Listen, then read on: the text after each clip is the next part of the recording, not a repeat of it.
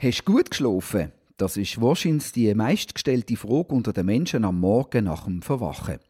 Wie haben Sie es so mit dem Schlaf? Können Sie durchschlafen oder haben Sie einen nächtlichen Kampf? Sind Sie ein Lärchen oder eine Eule? Ein Morgenmensch oder jemand, wo man die Nacht kaum ins Nest kriegt?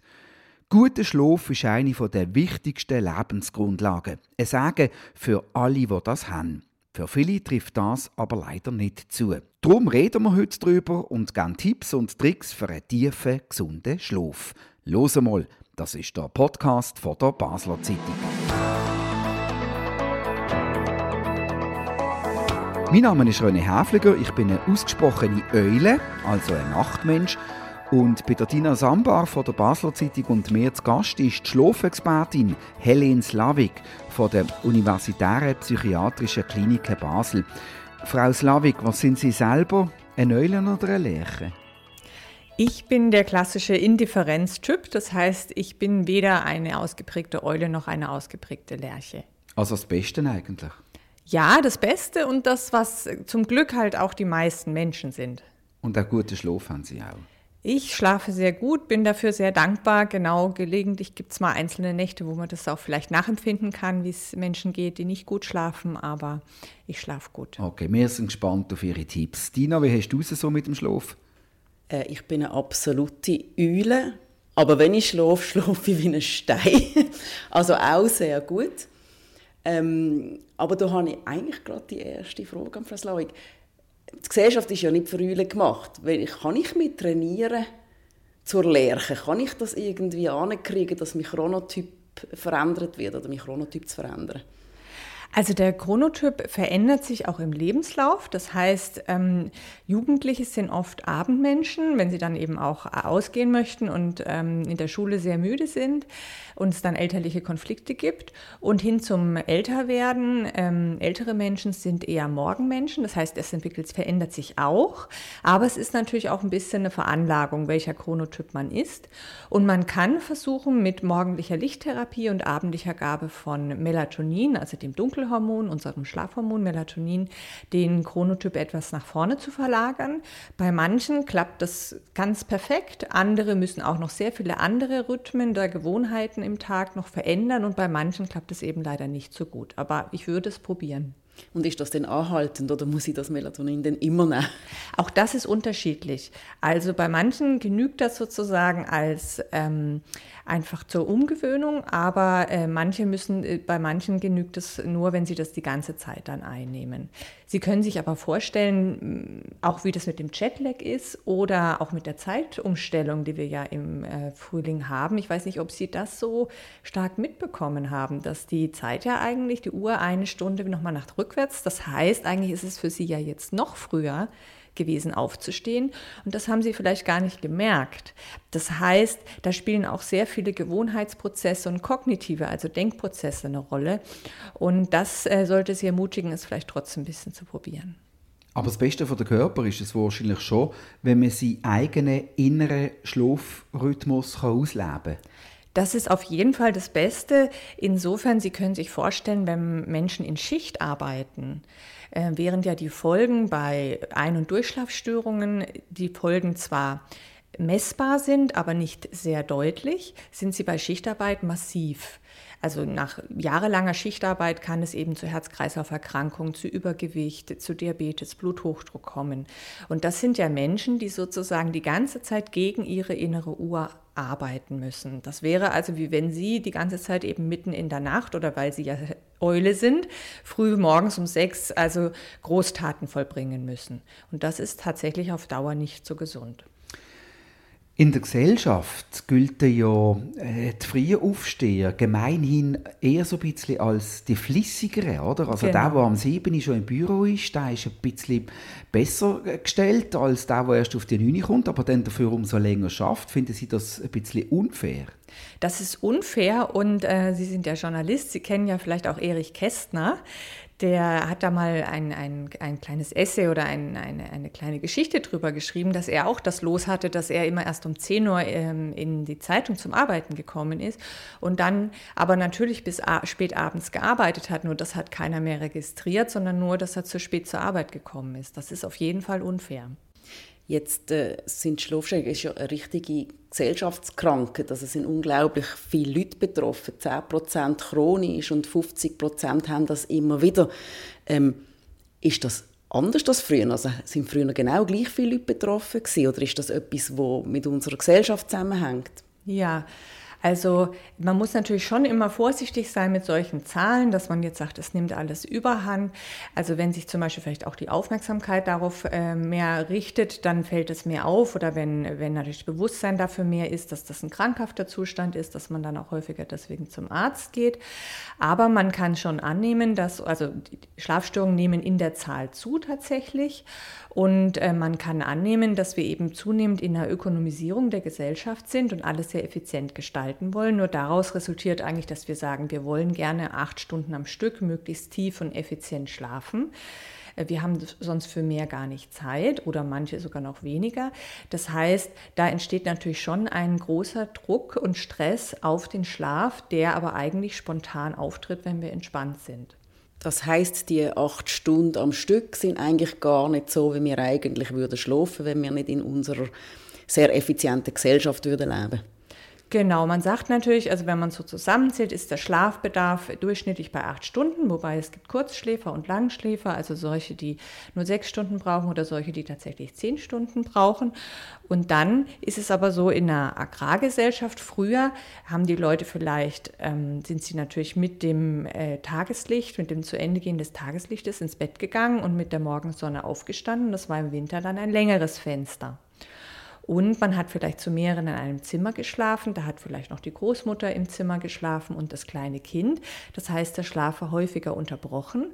Und da hat man eventuell im, im Winter nicht so sehr gerechnet, sind das jetzt exakt acht Stunden. Da sind wir jetzt im Moment natürlich mehr daran, das effizient zu gestalten. Ich habe mal gehört, man kann zu viel schlafen. Also das heißt, wenn ich jetzt zum Beispiel acht Stunden brauche, ist es genauso ermüdend, wenn ich zehn Stunden ähm, geschlafen habe, zwei Stunden zu viel, als wenn ich vielleicht nur sechs Stunden geschlafen habe, zwei Stunden zu wenig.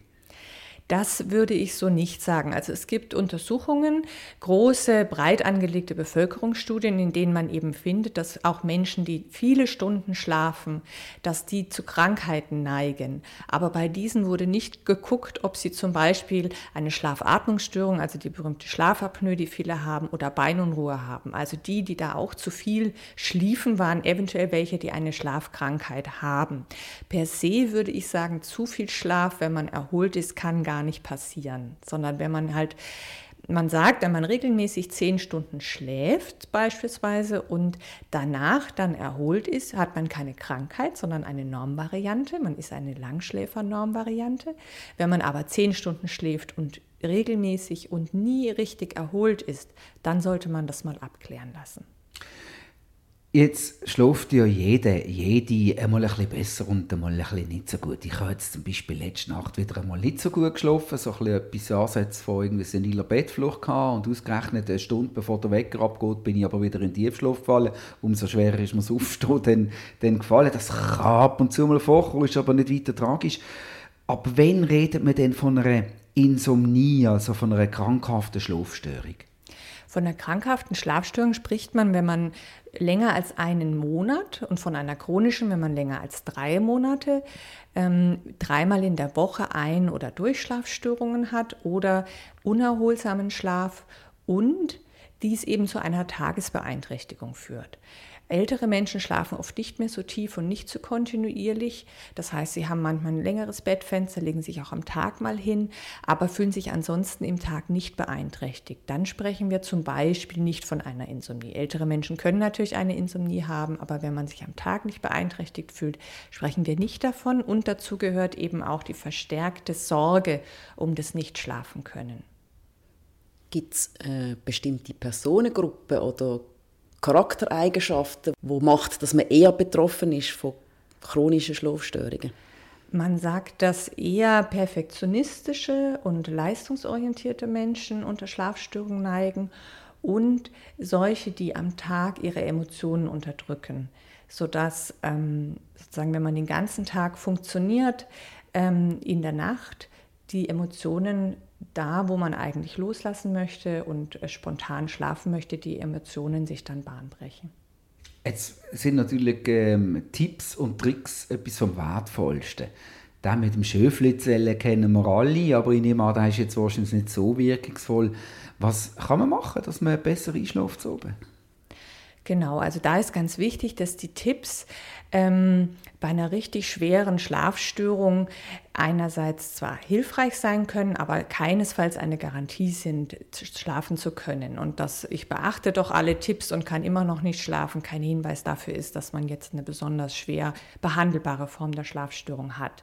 Aber Tipps wären sicherlich, dass man zu regelmäßigen Zeiten in einem für einen selber eben für den Chronotyp, was wir am Anfang besprochen haben, günstigen Bettfenster schläft, aber auch nicht zu lange Bettzeiten einhält, dass man in dunklen, gut durchlüfteten äh, Räumen schläft, wo auch nicht viel an das Tagesgeschehen, also nicht der volle Schreibtisch daneben liegt, dass man ein ruhiges Abendritual hat, dass man am Tag viel an der frischen Luft ist, beim Tageslicht und Sport betreibt, dass man Alkohol nur in Maßen genießt und Koffein nach dem Mittag nicht mehr.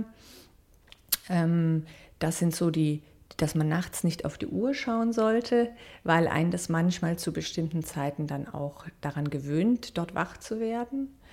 Ähm, dass man Probleme, sich Problemen schon am Tag in einem gewissen Fenster widmen sollte, damit sie eben nicht in der Nacht hochkommen.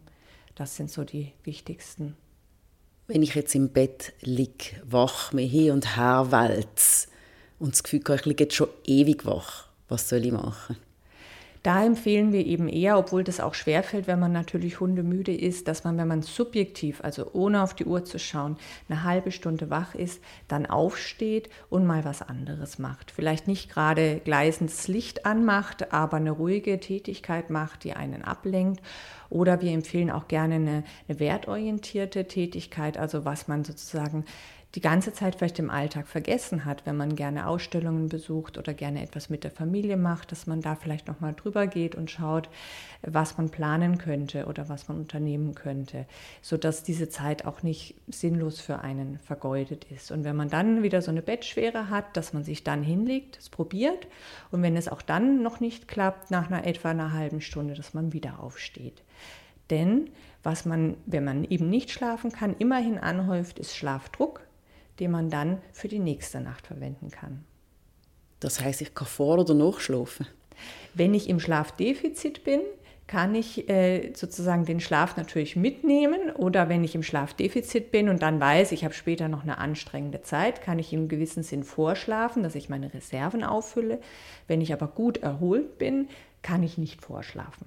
Eben, ja, gerade sagen, sonst würde ich ja einfach drei Tage vor der Fasnacht durchschlafen und dann an der Fasnacht drei Tage durchmachen. Aber das geht ja auch nicht so, oder? Genau, also die meisten von uns schlafen halt etwas zu wenig, gerade werktägig eher so eine halbe bis eine Stunde zu wenig. Das heißt, wenn ich schon mit einem Schlafdefizit in die Fasnacht komme, ist die Fasnacht vielleicht dann doch ein klein bisschen zu anstrengend. Das heißt, ich kann in dem Sinn meine Reserven auffüllen, aber Vorschlafen gelingt nicht. Und Lesen zum Einschlafen ist wahrscheinlich auch immer ein guter Tipp, oder? Es ist einerseits ein guter Tipp. Es kann nur passieren, dass ich dann nachts aufwache und nicht wieder einschlafe, wenn ich nicht etwas lese. Und das kann eigentlich dann auch äh, ähm, die Schlafstörung, wenn sie bestehen würde, eben aufrechterhalten. Das heißt, soweit alles gut ist, ich gut schlafe, kann ich beim äh, ins Bett gehen auch etwas lesen. Wenn ich aber merke, äh, jetzt klappt das mit dem Lesen schon nicht mehr ganz so gut oder ich brauche dann in der Nacht auch so etwas, dann würde ich eher empfehlen, außerhalb des Bettes zu lesen und wirklich erst ins Bett zu gehen, wenn ich sehr, sehr müde bin und weiß, jetzt kann ich bestimmt gleich einschlafen. Frau Slavik, seit, ich weiß nicht genau, ob einem Jahr oder ein bisschen mehr, bietet UPK, bietet Sie eine Therapie an, wo ich mich an die Medienmitteilung erinnere, es heisst Schlafen lernen in 14 Tagen. Ja. Ist das möglich und wie machen Sie das? Ja, genau. Also es ist so, dass ähm, äh, gerade wenn man unter Ein- und Durchschlafstörungen leidet, gerade auch Durchschlafstörungen, man ja eben der Schlaf unterbrochen ist von mehreren Pausen und die eigentlich schon wie eine schlechte Gewohnheit geworden sind. Das heißt, es gab mal einen Auslöser, vielleicht mal eine Belastung, eine Schwierigkeit im Leben, die die Schlafstörung ausgelöst haben, aber dann setzt sie sich eben als Gewohnheit fort.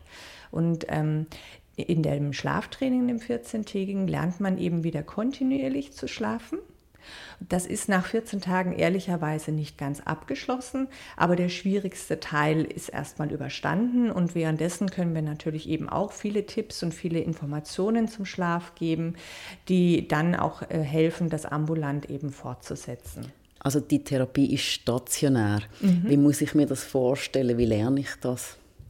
Am Anfang wird die Bettzeit eher verkürzt. Ähm, und das erzeugt eben einen hohen Schlafdruck und erhöht die Wahrscheinlichkeit, im Bett zu schlafen. Gleichzeitig lerne ich dabei eben tatsächlich auch mit der Müdigkeit am Tag umzugehen. Wir machen Entspannungsverfahren, wir machen natürlich auch körperliche Aktivierung und wir haben eben Einzel- und Gruppengespräche über den Schlaf, weil sehr viel Kenntnis über den Schlaf hilfreich ist, um in Schlafstörungen zurechtzukommen, auch über Chronobiologie, über Chronotypen und eben über die Schlafstörung selber.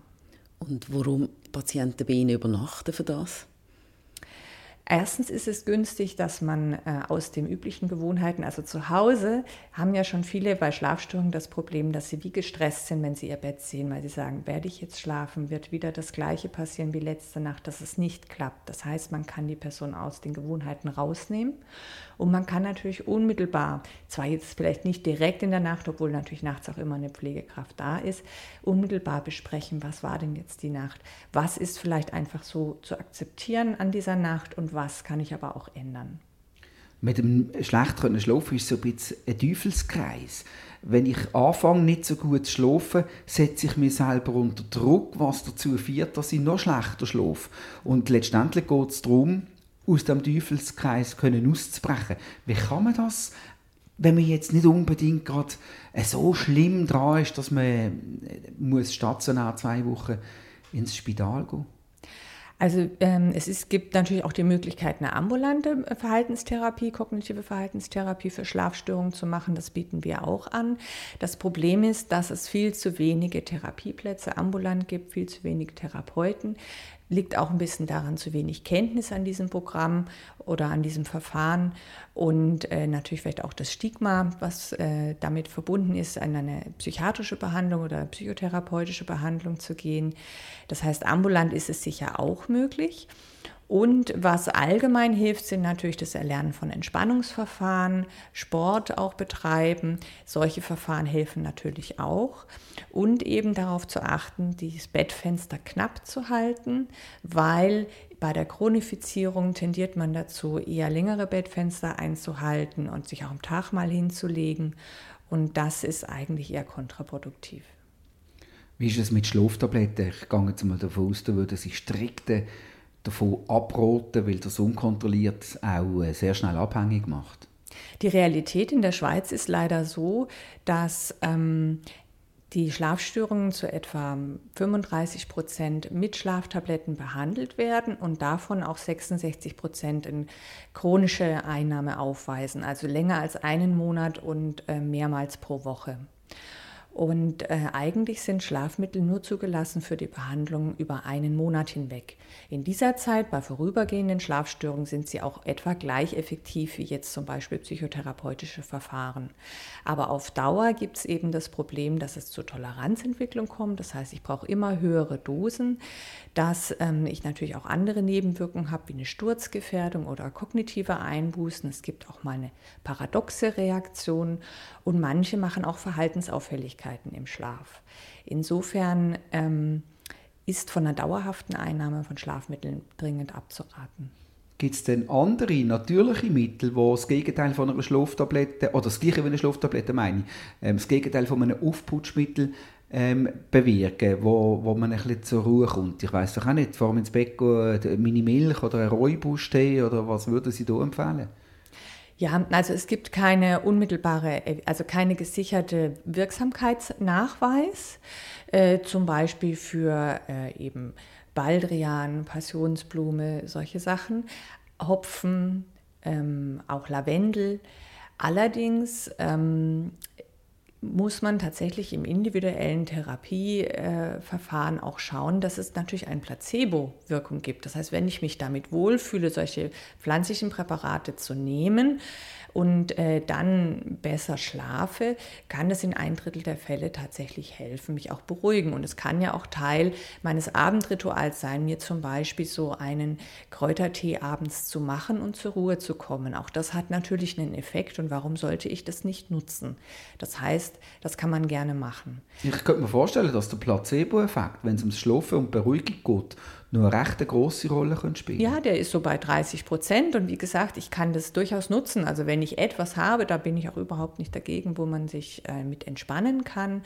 Äh, das ist natürlich auch diese ganze Industrie der, der Matratzen oder Kissen. Aber freilich, wenn sozusagen etwas davon entspannend ist oder eine schöne Musik natürlich auch, ähm, eine schöne Lampe, also mit, mit ähm, nicht mit Blaulicht natürlich, sondern mit, mit gelbem, hohem Anteil gelbem Licht, Rotlicht dann kann ich das natürlich nutzen.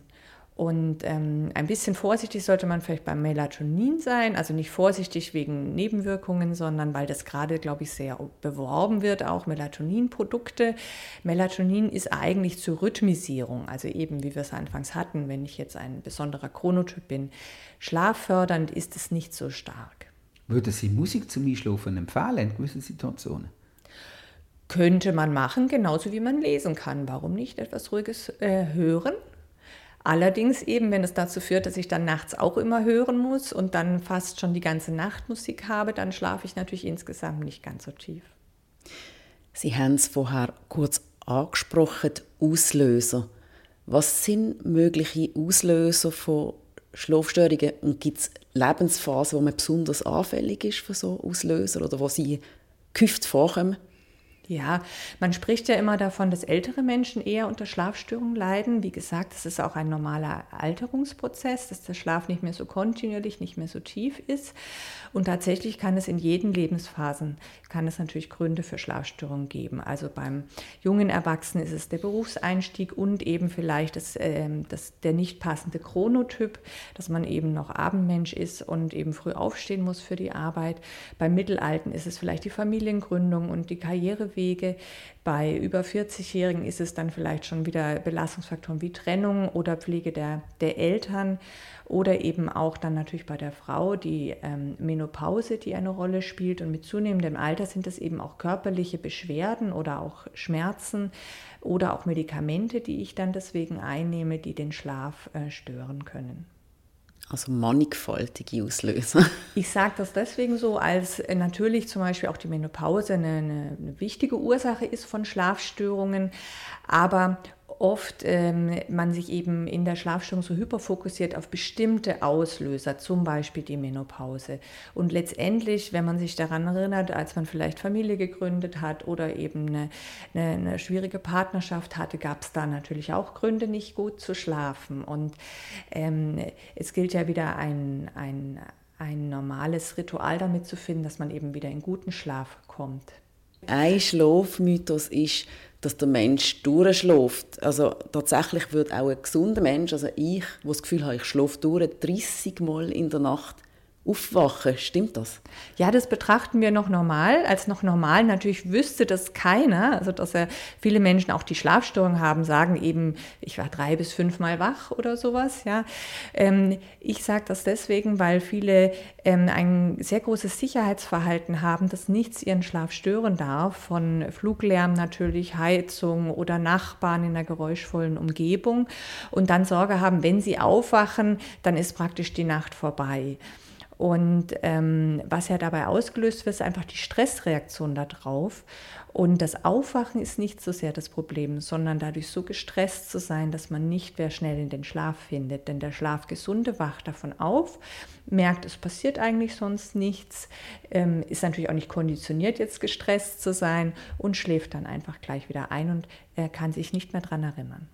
Ich möchte noch schnell das Thema Mittagsschlaf ähm, ansprechen. Wie sinnvoll ist das und was ist die optimale Länge? Da würde ich auch ein bisschen ausprobieren. Also erstens kann Mittagsschlaf natürlich auch Zeichen davon sein, dass man sich in der Lage ist, sich zu entspannen. Das heißt, viele Menschen mit Ein- und Durchschlafstörungen sind gar nicht mehr in der Lage, mittags zu schlafen, weil sie so angespannt sind. Das heißt, es kann erstmal ein positives Zeichen sein. Ich würde aber einen Mittagsschlaf nicht länger als eine halbe Stunde und mir auch dafür eine, eine Uhr ähm, stellen. Ähm, wenn ich zum Beispiel nicht gleich einschlafe, dann ist es halt kürzer als die halbe Stunde. Ähm, und einfach, man muss wissen, alles, was länger als eine halbe Stunde ist, wirkt sich auf den Nachtschlaf aus. Das heißt, ich kann, wenn ich mittags schlafe, nicht davon ausgehen, nachts auch noch mal acht Stunden zu schlafen. Sofern ich das berücksichtige, dass ich dann nachts eben nur sieben, sechs Stunden schlafe, ist das alles in Ordnung. Dina, machst du Mittagsschläfli? Äh, nein. Ich glaube schon als ganz kleines Kind nicht mehr. Hätte man mir mal vorgeworfen. ich hatte mal so eine Phase und ich habe da auch gemerkt, man kann sich durchaus dran gewöhnen. Genau. Ähm, und aber also es ist normal, dass man so mittags so ein kleines Dip hat, aber natürlich in unserer Gesellschaft mit unserem Job nicht immer machbar. Ich habe noch eine Frage. Wie lange kann der Mensch eigentlich ohne Schlaf ausgehen? Und was passiert denn? Also wenn man, ich glaube, der längste Versuch sind ja so etwa zehn Tage, ja. Und äh, nach drei Tagen Wachsein können dann eben schon Symptome auch wie, wie Halluzinationen oder Wahnvorstellungen, wobei da muss man sehr vorsichtig sein, das kann man als Psychiater manchmal noch ein bisschen anders einschätzen. Nur ist das so, das sind natürlich wirklich der Versuch, wo man wirklich mit Hirnströmen auch kontrolliert hat, dass da kein Mikroschlaf stattfindet. Und die meisten Menschen mit Ein- und Durchschlafstörungen haben eben so Mikroschlafepisoden, sodass der Organismus eigentlich gerade noch so sogar fast im Normalen, also sie sind ja selten krankgeschrieben deswegen, funktionieren kann. Aber kompletter Schlafentzug ist also nur wenige Tage machbar. Abschließend die Mutter aller Fragen, was machst du mit einem nebendran, der schnarchelt? Ja, also eben, ich glaube immer wieder beides. Also man kann natürlich entscheiden, es ist besser, wenn wir jetzt in getrennten Zimmern schlafen. Ich denke, das sollte der Beziehung auch keinen Abbruch äh, äh, tun, sowohl wenn man bleibt, als auch wenn man im anderen Zimmer schläft. Und dann eben die Stressreaktion da, äh, darauf zu bedenken. Ist das wirklich der einzige Grund, warum man wach ist? Ähm, ist der Ärger darüber nicht auch noch mal fast schlimmer? Ja, also das, ähm, und es gibt natürlich für schnarchende Partner auch so Pflaster. Dann sollte man eventuell mal überprüfen, HNO-ärztlich, ob da äh, Polypen vorliegen, ob man was operieren sollte. Aber allein wegen des Geräuschpegels warnen wir sehr davor, vor größeren Operationen, weil das auch Nebenwirkungen haben kann. Und allein das Geräusch sollte bitte und leider kein Grund sein, ähm, sich operieren zu lassen. Also, Schnarchler, Schnarchen ähm, Schnarchen Männer mehr als Frauen? Etwas mehr, Ein ja, aber es ist auch mehr Volumen mit dabei. Genau, ja. ja. Dina, schnarchst hm, Wenn ich Heuschnuppen habe, wahrscheinlich. aber grundsätzlich nicht. Okay, hey, äh, das war sehr spannend. Gewesen. Äh, vielen herzlichen Dank. Äh, wer weiß, vielleicht machen wir wieder mal etwas Fortsetzens. Vielleicht können Sie ja noch etwas über Träume erzählen. Dann. Ja, gerne. Okay, gerne. also dann sehen wir uns oder hören wir uns auf jeden Fall wieder. Vielen herzlichen Dank. Helen Slavik und Dina Samba von der Basler Zeitung. Das war «Los einmal», der Podcast von der Basler Zeitung. Jeden zweiten Freitag neu auf batz.ch und überall, wo es Podcasts gibt. Uns hat es gefreut, dass ihr dabei gewesen. Kritik, Lob, Anregungen oder Fragen zu hören mal via E-Mail an podcast.batz.ch. Wir freuen uns auf übernächste Woche. Bis dann allerseits viel Freude, eine gute Zeit und einen tiefen, gesunden Schlaf.